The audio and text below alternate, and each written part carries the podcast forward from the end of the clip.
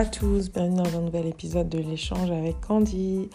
Je suis contente que, vous preniez le temps d'écouter cet épisode. Donc dans cet épisode, on va se concentrer sur la Corée du Sud avec euh, Gilliane. Gilliane, vous l'avez sûrement entendu dans l'épisode précédent où elle racontait en fait la vie en tant que femme noire en Corée du Sud. Et bien voilà, dans cet épisode, elle nous raconte un petit peu la crise du coronavirus, comment euh, elle a vécu, elle, en Corée. J'espère que vous allez aimer son témoignage. L'échange avec Gilliane, c'est tout de suite. 2, 3. Salut Gilliane, ça va?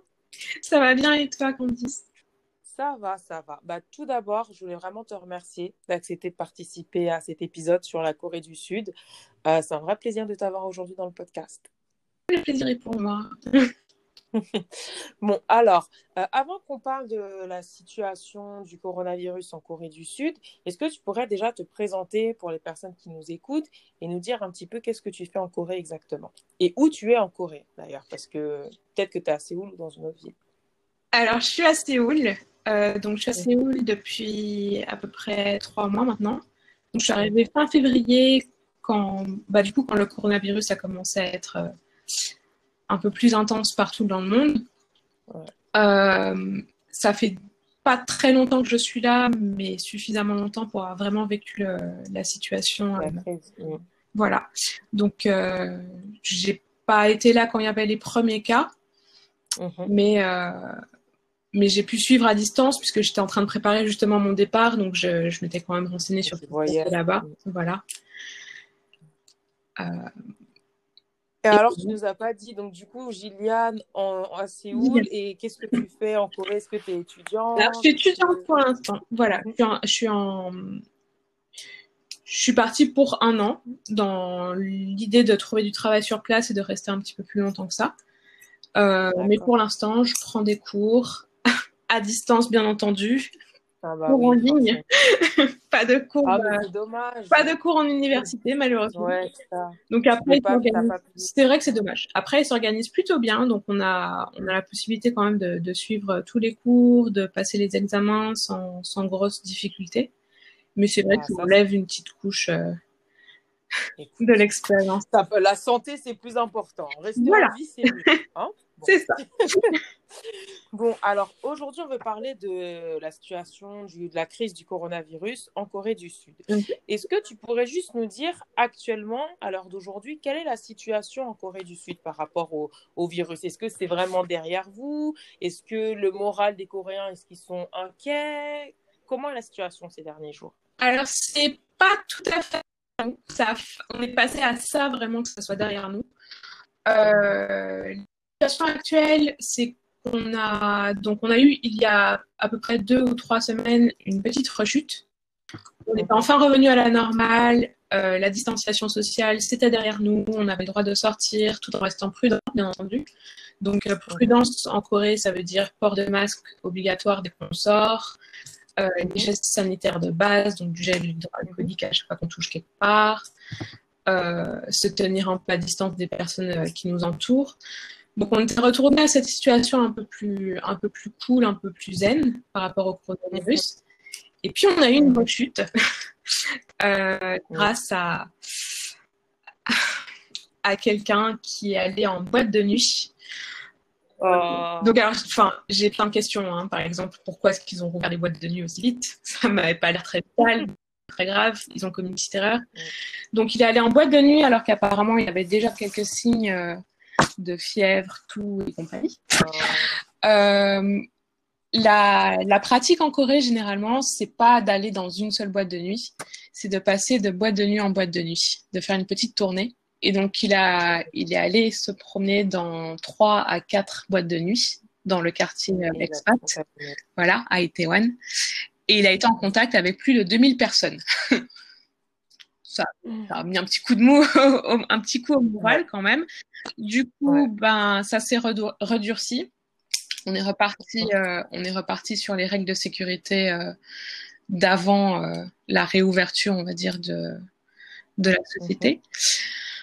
Euh, là où ça a été un petit peu plus difficile pour les étrangers, c'est que comme ça s'est passé dans un, un quartier expat, ben, on s'est retrouvé un petit peu pointé du doigt, alors que les, les chiffres prouvaient bien qu'il y avait plus de 80% des, des personnes concernées qui étaient coréennes, mais bon, les chiffres n'arrêtent pas tout malheureusement. Donc euh, du coup, il y a encore une petite méfiance qui s'est qui s'est réinstallée, mais mais somme toute, ça reste quand même très vivable. C'est pas, c'est pas quelque chose qu'on ressent au quotidien. Il y a des petites, euh, il y a des petits détails de la vie qui nous rappellent que c'est pas, c'est pas complètement fini. Mais, mais la vie a repris son cours. La, la vie a repris son cours. D'accord. Bon, Alors, ça fait plaisir à entendre.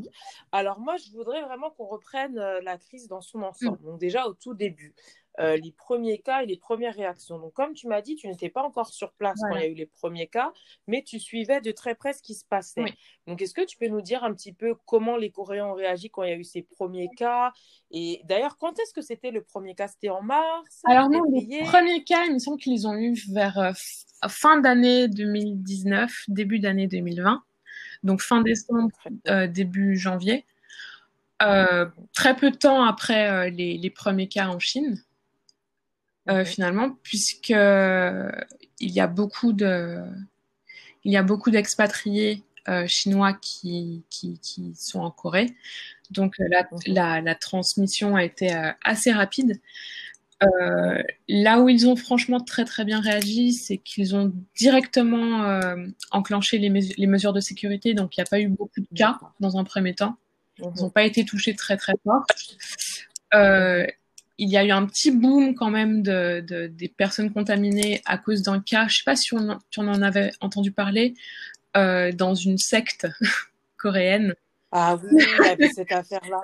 ouais. secte coréenne. Donc c'était une femme qui avait euh, qui avait été contaminée, qui avait été en contact euh, avec euh, beaucoup de personnes de sa part euh, et qui n'avait qui avait refusé de se faire de se faire tester, tester exactement donc c'est à cause d'elle qu'il y avait eu la première euh, petite explosion de cas euh, en Corée du Sud. après ça, les, les, règles de sécurité avaient été renforcées. On a, en Corée du Sud, on est sur du dépistage quasi systématique. Donc dès qu'il y a le moindre doute, il y a des centres de dépistage absolument partout dans la ville. À quasiment une station de métro sur deux, on peut trouver euh, une station de dépistage. Ouais, non, franchement, ils ont, ils ont déployé les moyens. Donc, euh, dépistage gratuit et, et anonyme, enfin, pas anonyme, mais dans le sens où il n'y a pas de conséquences directes pour la personne qui se fait tester. C'est-à-dire qu'en tant qu'étranger, par exemple, on ne on, on court pas le risque de se faire rapatrier. Euh, donc, ça encourage vraiment à, bah, prendre soin de sa tout le monde à se faire tester, voilà, en fait. et à faire attention à, à, aux moindres petits signes. Euh... Juste, excuse-moi de t'interrompre là, mais euh, par rapport au, au dépistage, comment t'expliques qu'ils aient pu mettre ça en place aussi rapidement? Donc, dès le début, il y a eu tout de suite beaucoup de dépistage partout, parce que même, c'est-à-dire qu'ils avaient déjà les tests. Bah alors oui, Enfin, je trouve ça quand même incroyable. ouais, ouais, les moyens. Alors les moyens déjà, tout simplement. Euh, pour eux, c'est Ouais, pas la première vague de coronavirus. C'est chaque année, c'est un peu comme notre gri- notre grippe euh, en France. Chaque année, si j'ai bien compris, il y a un nouveau coronavirus. C'est juste que celui-là était beaucoup plus euh, violent euh, et fatal que les que ses Oui. prédécesseurs, voilà. Mais ils ont l'habitude de réagir. euh, Enfin, je pense qu'ils ont l'habitude de réagir aux épidémies beaucoup plus efficacement qu'on ne le fait en Europe, Ouais. malheureusement. Et, euh, et donc, du coup, oui, ils ont vraiment mis, tout mis en place très, très vite. Pareil, la quarantaine systématique à l'arrivée des avions, les tests, euh, enfin, la température qui est prise dès qu'on entre dans un lieu public, euh, pff, Mm. de, des gels hydro- hydroalcooliques à disposition dans absolument tous les endroits publics. C'est, ouais, ils ont vraiment bah, les moyens. Et euh, J'ai une petite question euh, par rapport au système de santé coréen. Est-ce qu'il est payant? Est-ce que c'est un peu comme les États-Unis alors, il est payant. comme en France? Il est payant, mais il n'est pas, il est pas aussi payant que les États-Unis, on va dire. Euh, c'est quand même pas des sommes euh, aussi élevées. Euh, en tant qu'expatrié, on a une assurance internationale, donc on est couvert par la France.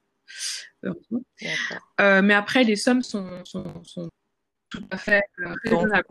Voilà. Pour l'instant, j'ai pas eu l'occasion de faire grand chose. Je suis juste allée voir un médecin généraliste et ça m'a coûté une vingtaine d'euros. Donc, plus ou moins la même chose. Exactement. Donc, plus ou moins la même chose. Pourtant, il avait pris des radios et enfin, ça m'a pas coûté beaucoup plus cher. D'accord. D'accord. Ok, donc il y avait euh, donc des dépistages partout et aussi des gels hydroalcooliques.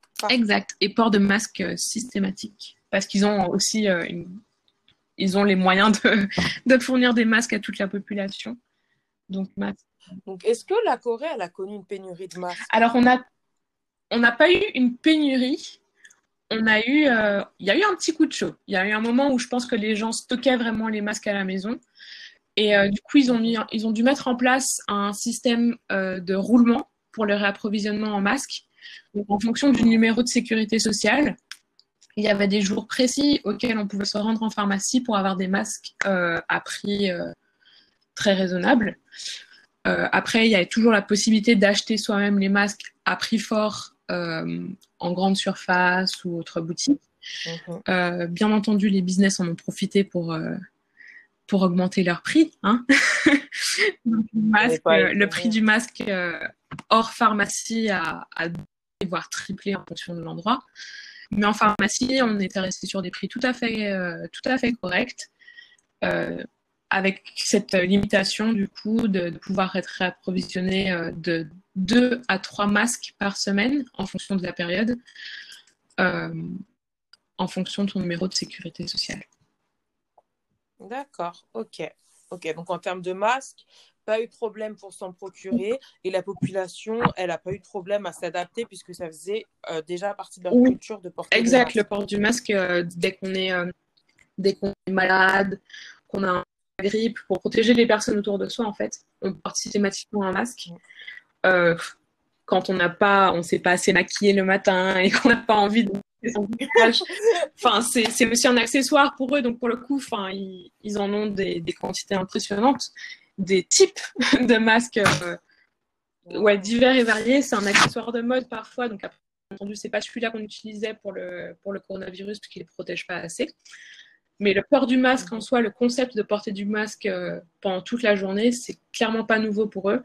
Et je pense que c'est pour ça que ça a été plus facile parce que porter un masque 24 heures sur 24 d'un seul coup quand on n'a pas l'habitude, je dois t'avouer qu'il m'a fallu, euh, m'a fallu Voilà.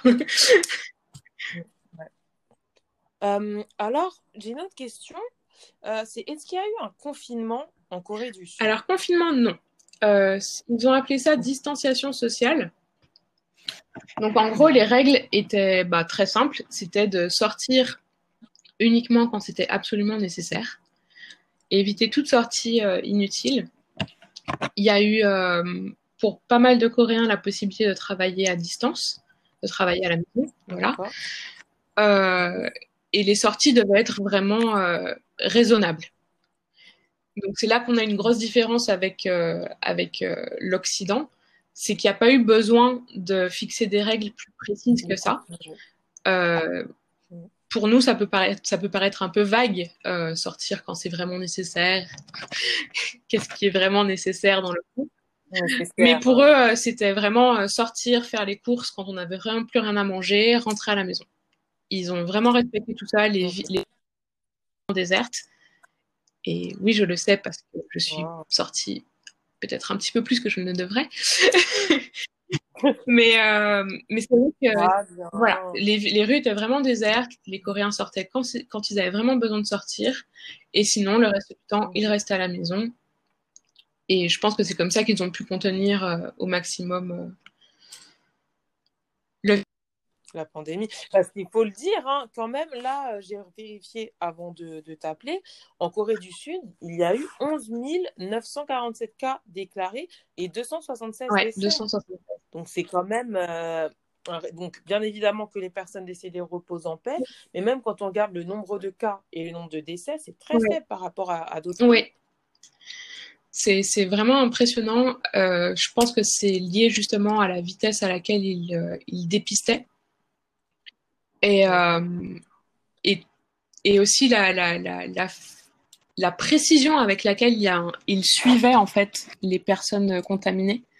Parce que ce qui se passe en Corée, c'est qu'ils ont un système de, de, d'alerte.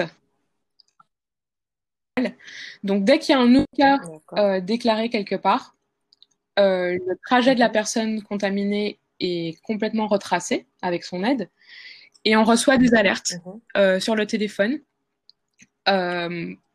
au fur et à mesure pour pouvoir préciser à quelle heure, à quelle heure, à quel endroit la personne a, été, pour que si on a été au même endroit, dans la même tranche horaire, par exemple, qu'on aille directement se faire dépister. Je pense que ça a beaucoup aidé parce que. Euh, ça, est-ce que c'est une application? C'est, Alors, c'est pas une application. Tu peux le désactiver, mais à moins que tu le désactives, tu le reçois automatiquement dès que tu es sur le territoire. Donc. Euh, ah, c'est des SMS qu'ils C'est des SMS. En fait, c'est pas vraiment des SMS, c'est des, des alertes. C'est. Euh, alors, à quoi je pourrais le comparer? Parce qu'on n'a vraiment rien de comparable. Euh, si tu te rappelles un petit peu quand il y avait eu les attentats à Charlie Hebdo, et qu'on avait reçu seule fois, enfin je me rappelle de ça, une seule fois, on avait reçu un, un, message à rester chez soi et à faire attention. Euh, bah, c'est quelque chose que c'est tout au long de la journée. Donc, euh, sur, le, sur, ton téléphone, moi j'ai un, un euh, c'est dans réglage de notification. Et euh, à la fin de toutes les, toutes les applications, tu as quelque chose qui s'appelle système d'alerte public coréen. Genre l'alerte de. Ça te... Voilà, donc tu as vraiment un qui se fait à chaque fois un message. Et euh, un message mhm. en coréen, mais qui de traduire avec Google Translate ou autre. Euh, semble une mhm. application les personnes qui n'arrivent vraiment pas à se débrouiller avec la langue, traduire euh, les messages que tu reçois. Et du coup, tu peux vraiment suivre euh, l'évolution du virus, euh, ou dans la ville, et rendre. Et ça, est-ce que ça a créé débat ou pas Parce que ça veut dire qu'ils ont accès à notre localisation tout le temps localisation si j'ai après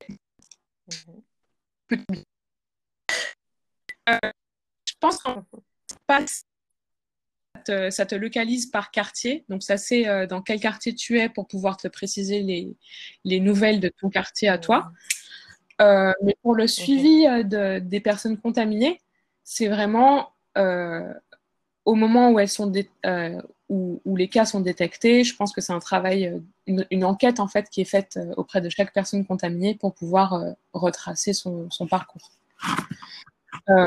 Après, sincèrement, même si c'était un, suivi beaucoup plus précis de, des trajets des personnes, non, ça ne, fait, ça ne soulève aucun débat parce que je pense qu'ici, les gens se rendent bien compte que la sécurité de tous passe avant le confort personnel.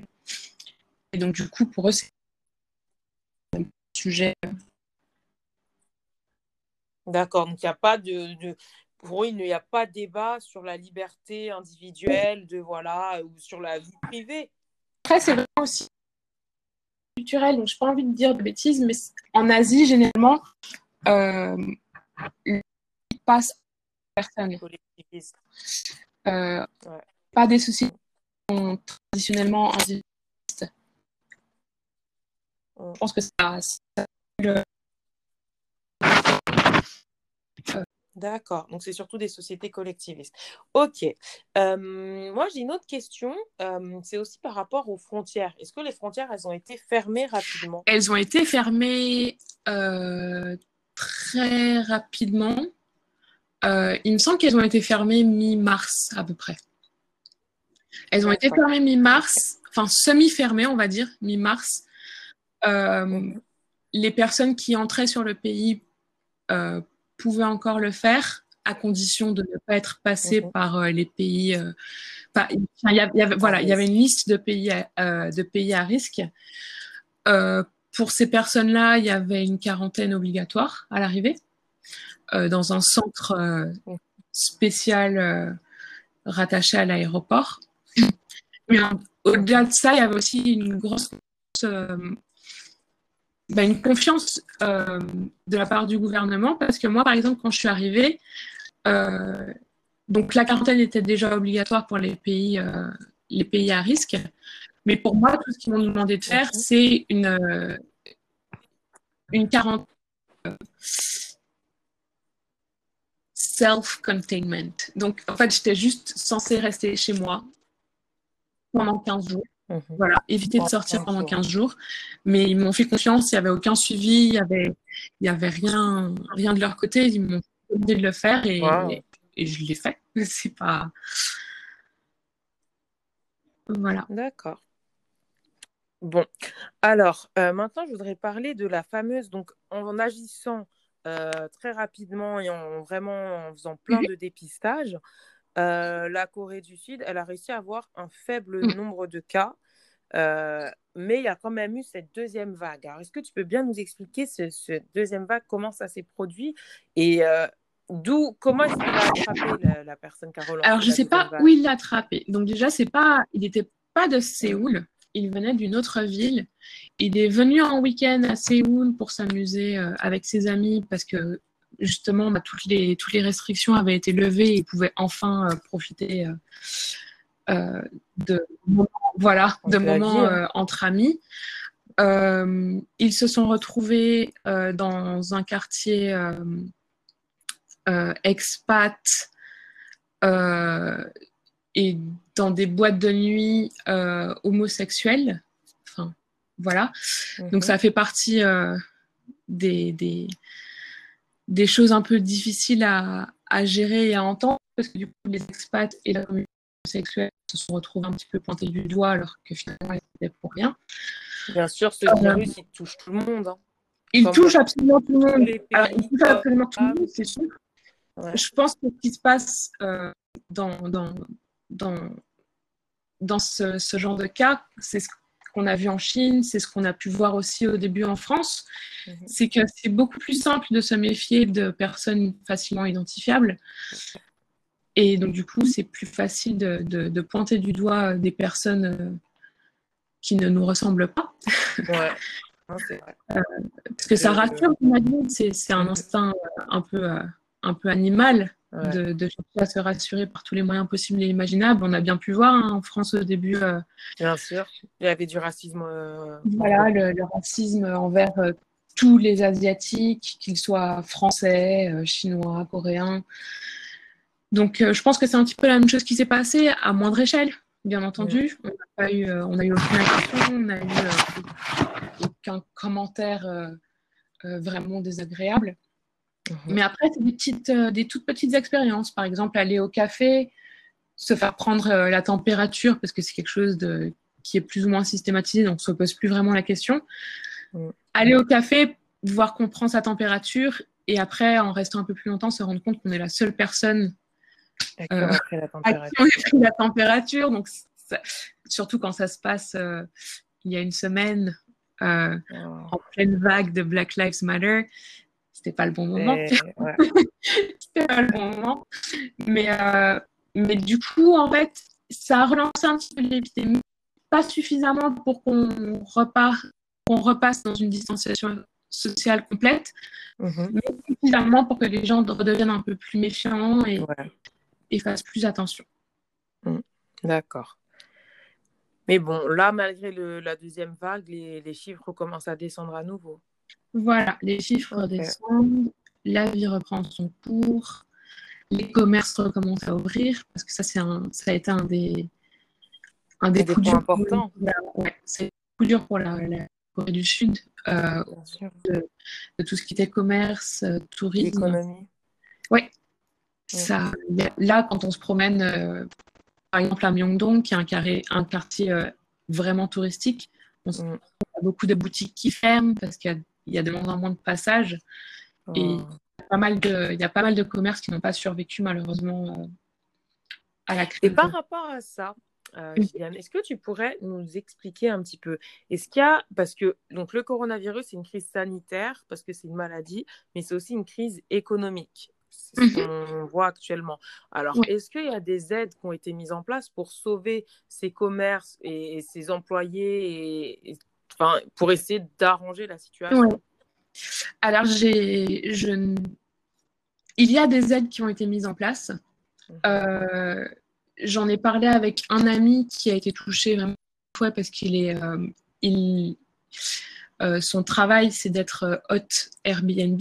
Donc, sans ah tourisme, il peut, voilà, sans touriste, il peut absolument rien faire.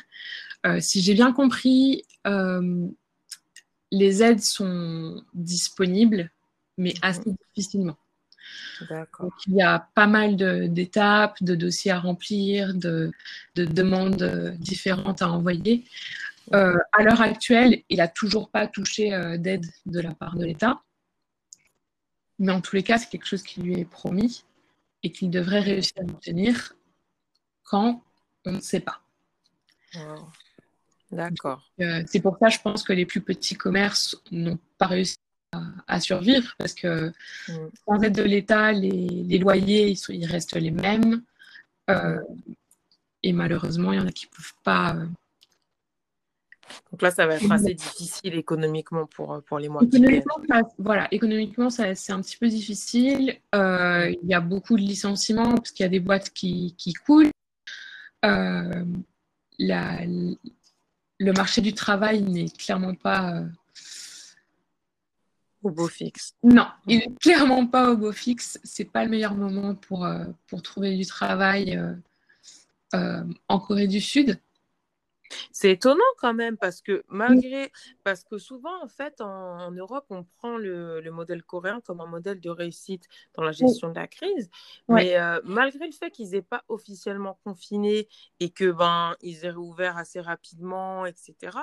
Eh bien ils sont quand même frappés très lourdement par euh, bah oui parce l'aspect économique. Bah oui parce qu'en fait du coup bah, la réussite sanitaire est passée par une euh, une, une, isolation en fait de la population enfin, qui est restée chez elle, qui a fait attention à pas trop sortir, mm, à pas, mm. pas aller s'amuser avec ses amis, etc.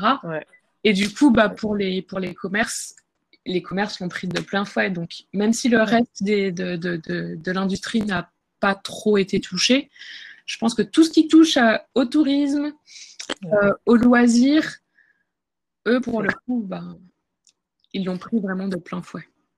Et euh, est-ce que les frontières, elles sont réouvertes maintenant? Les frontières sont réouvertes. D'accord. Avec petit bémol. Oh. Euh, voilà. Donc, ils n'ont vraiment pas envie de, de, de, rechuter. Euh, toute personne mm. qui, qui, vient en Corée du Sud doit effectuer les 14 jours de quarantaine. Mm-hmm. Et en tant qu'expatrié, si on souhaite rentrer chez nous, Mhm. Euh, il, faut, faire des demandes euh, au préalable et effectuer des visites médicales avant de revenir. Auquel cas, euh, faute de, quoi, notre visa, notre titre de séjour est supprimé par l'État coréen.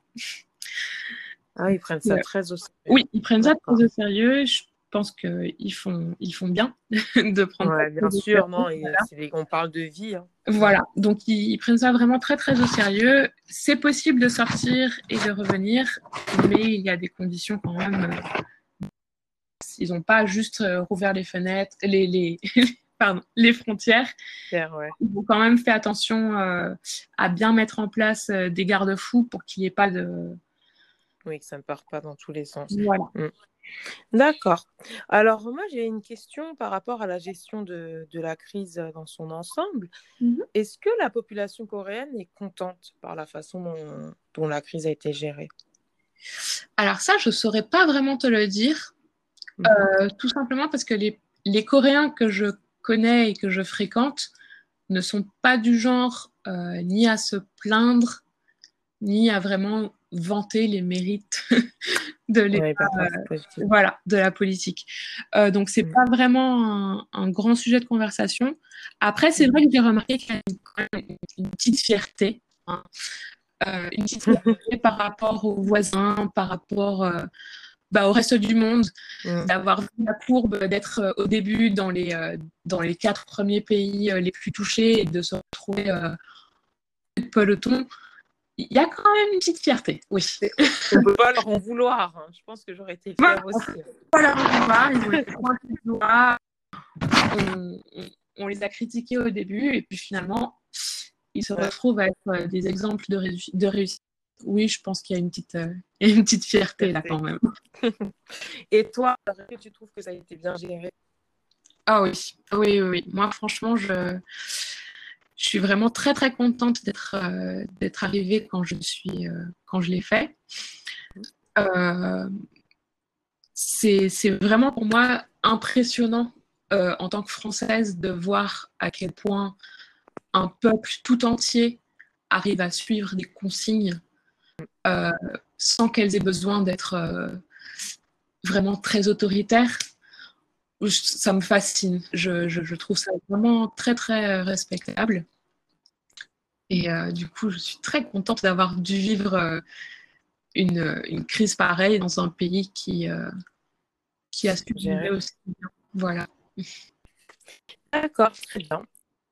Alors, euh, dernière question, en fait, pour toi, que je suppose que tu as euh, comment la crise en France, et pourquoi, pour toi, ah, pour toi, pourquoi est-ce que la euh, crise diffère avec la France? Qu'est-ce qui fait que ça a été mieux géré en Corée? Je pense tout d'abord qu'il y a peut-être, alors, enfin, ce que je vais dire maintenant n'engage que moi. Hein. je n'ai pas, les connaissances euh, suffisantes pour, euh, pour vraiment euh, affirmer que c'est ça la raison et qu'il n'y en a pas d'autre. Pour moi, il y a, il y a une certaine humilité qu'on retrouve en Corée du Sud, qu'on n'a malheureusement pas suffisamment en Europe, aussi bien au niveau des dirigeants que de la population. Euh, au niveau des dirigeants, parce qu'on n'a pas cette espèce d'arrogance de se dire que ça arrivera chez les voisins, mais pas chez nous, parce que notre système est tellement plus avancé, tellement plus évolué. Non, une crise, euh, on réagit à la hauteur de la crise et pas à la hauteur de ce qu'on pense être. Et je pense que c'est là qu'ils ont, qu'ils ont été euh, beaucoup plus efficaces que nous. Ils n'ont pas attendu de voir comment ça se passait, ils n'ont pas attendu de... Ils n'ont pas été assis à, à critiquer, à pointer du doigt. Ils ont juste vu une crise et ils ont cherché les solutions directement. Mm. Euh, donc ça, c'est pour la partie euh, des dirigeants. Et au niveau de la population, bah, pareil, cette espèce de, de confiance euh, en sa bonne étoile, ou je ne sais pas vraiment, mm. de se dire qu'il arrivera aux voisins, mais jamais à nous. je pense qu'ils ont vite compris que même si ça ne leur arrivait pas à eux, qu'ils étaient, qu'ils pourraient mettre potentiellement en danger des gens de leur famille, des proches. Et, euh, et ça, c'est des risques qu'ils ne prennent pas ici.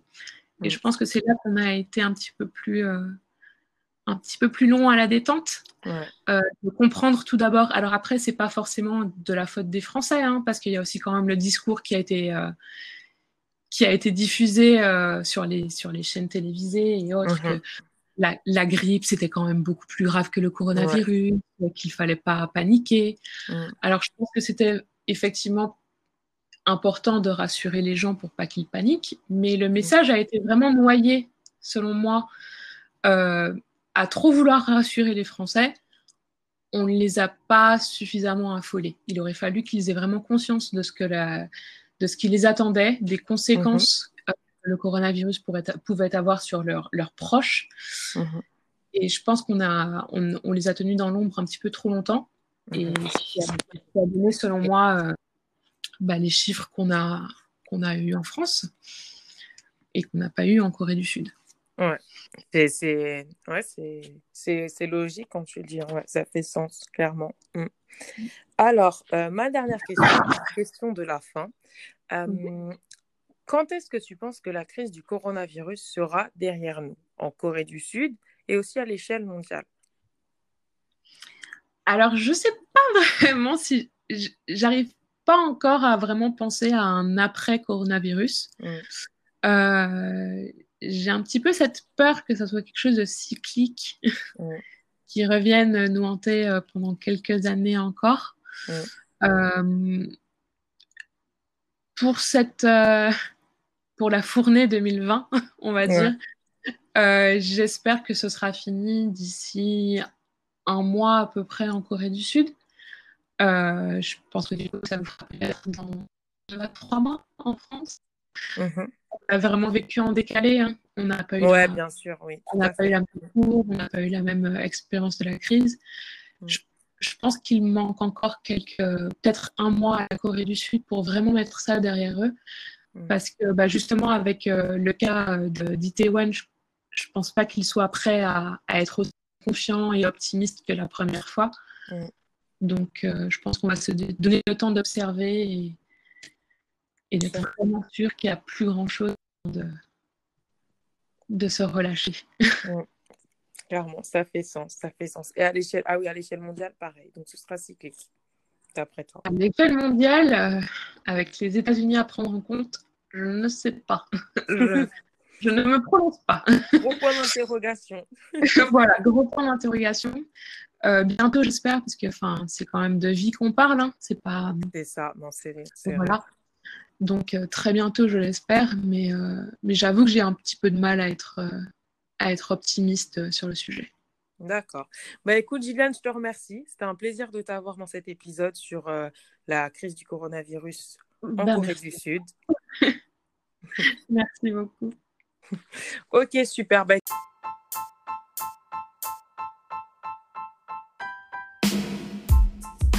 Et voilà, c'était donc l'échange avec Gilliane sur la situation du coronavirus en Corée du Sud.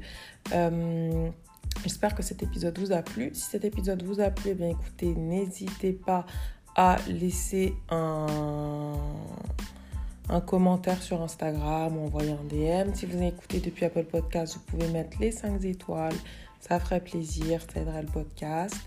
Et puis, si vous écoutez sur Spotify, vous pouvez vous abonner au podcast. Comme ça, dès qu'il y a un nouvel épisode, et eh ben, vous le verrez tout de suite. Voilà. Je vous remercie vraiment pour votre écoute. En attendant, prenez soin de vous, restez positif, restez optimiste. Et je vous dis à très vite pour un nouvel épisode.